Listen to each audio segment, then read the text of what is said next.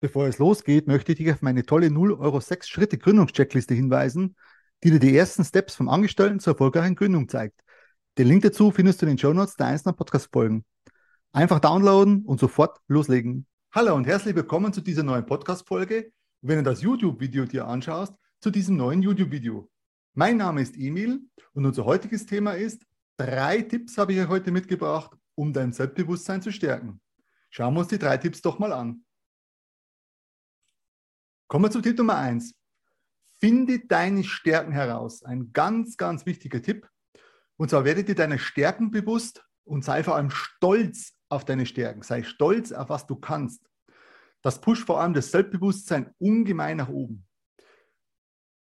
Stell dir die Frage, worin bist du besonders gut? Vielleicht bist du gut im Rechnen, bist ein Mathe-Ass oder du kannst richtig gut organisieren. Viele Leute können gut zeichnen. Kochen können auch viele Leute. Oder kannst du vielleicht mit Menschen äh, sehr gut umgehen und so weiter und so fort. Und wenn dir tatsächlich nichts einfällt, worin du deine Stärken hast, frag doch einfach deine Freundin, dein Freund, deine Familie, Eltern, Oma, Opa. Denen wird mit Sicherheit was einfallen, worin du deine Stärken hast. Tipp Nummer Tipp Nummer zwei. Such dir ein wertschätzendes Umfeld. Das wertschätzende Umfeld ist enorm wichtig, enorm wichtig. Das heißt, umgib dich mit Menschen, die dir gut tun und die dich nicht herunterziehen. Bedeutet, wenn du dich in ein Umfeld bewegst, in dem du nicht geschätzt wirst, sondern die Leute dich nur runterziehen, mit zum Beispiel Aussagen wie, das schaffst du eh nicht, das kannst du doch nicht machen, du wirst hundertprozentig scheitern, hast keine Chance, bleib lieber in deinem Angestelltenjob, in deinem Bürojob, verändere dich am besten nicht. Bleib so, wie du bist. Vielleicht kennt der eine oder andere diese Aussage, bleib so, wie du bist.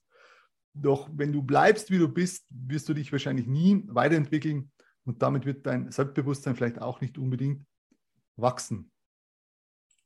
Kommen wir zu Tipp Nummer drei. Achte auf deine Körperhaltung. Was will ich damit sagen? Äh, wenn du auf deine Körperhaltung achtest, ist es wichtig, dass du einen aufrechten Gang hast dass der, äh, dass der Blick, dein Blick gerade ausgeht und nicht unbedingt auf den Boden gerichtet ist. Die Schulter nicht hängen lassen, sondern zurücknehmen und äh, ein fester Gang. Damit strahlst du eine gewisse Selbstsicherheit aus und, und wirst damit selbstbewusster. Ich habe das selber auch getestet und das, das ist einfach so, dass das Gefühl, dass du das Gefühl einfach dann bekommst, einfach selbstsicher zu sein und selbstbewusster zu werden. Ich sage, spreche aus Erfahrung.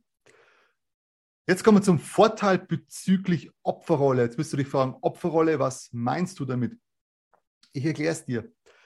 Wenn du zum Beispiel auf einer Opferliste eines Täters stehst, wirst du durch ein gewisses Selbstbewusstsein, das du eben ausstrahlst, eher von der Opferliste gestrichen werden.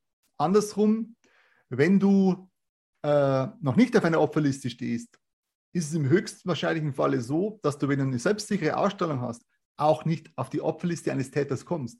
Also siehst, selbstbewusste Ausstrahlung hat einen riesen Vorteil. Warum ist es so? Weil der Täter einfach befürchten muss, wenn du selbstsicher und selbstbewusst wirkst, dass du dich zur Wehr setzen wirst, dass du schreien wirst, dass du treten wirst, dass du äh, die Aufmerksamkeit auf dich ziehen wirst und äh, einfach, wie soll ich sagen, einfach kämpfen wirst darum, dass, der Täter, dass der Täter dir nichts Böses tun kann. Ne?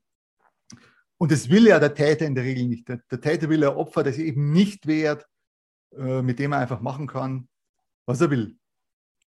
Ja, wenn dir das Video bzw. die Podcast-Folge gefallen hat, abonniert doch den YouTube-Kanal bzw. meinen Podcast, damit ihr keine aktuellen Videos oder auch Podcasts mehr verpasst. Ich würde mich sehr freuen. Ich wünsche noch einen tollen Tag und bis zum nächsten Mal. Tschüss. Ich möchte noch auf meine tolle 0 Euro 6 Schritte Gründungscheckliste hinweisen die dir die ersten Steps vom Angestellten zur erfolgreichen Gründung zeigt. Den Link dazu findest du in den Show Notes der einzelnen Podcast-Folgen. Einfach downloaden und sofort starten.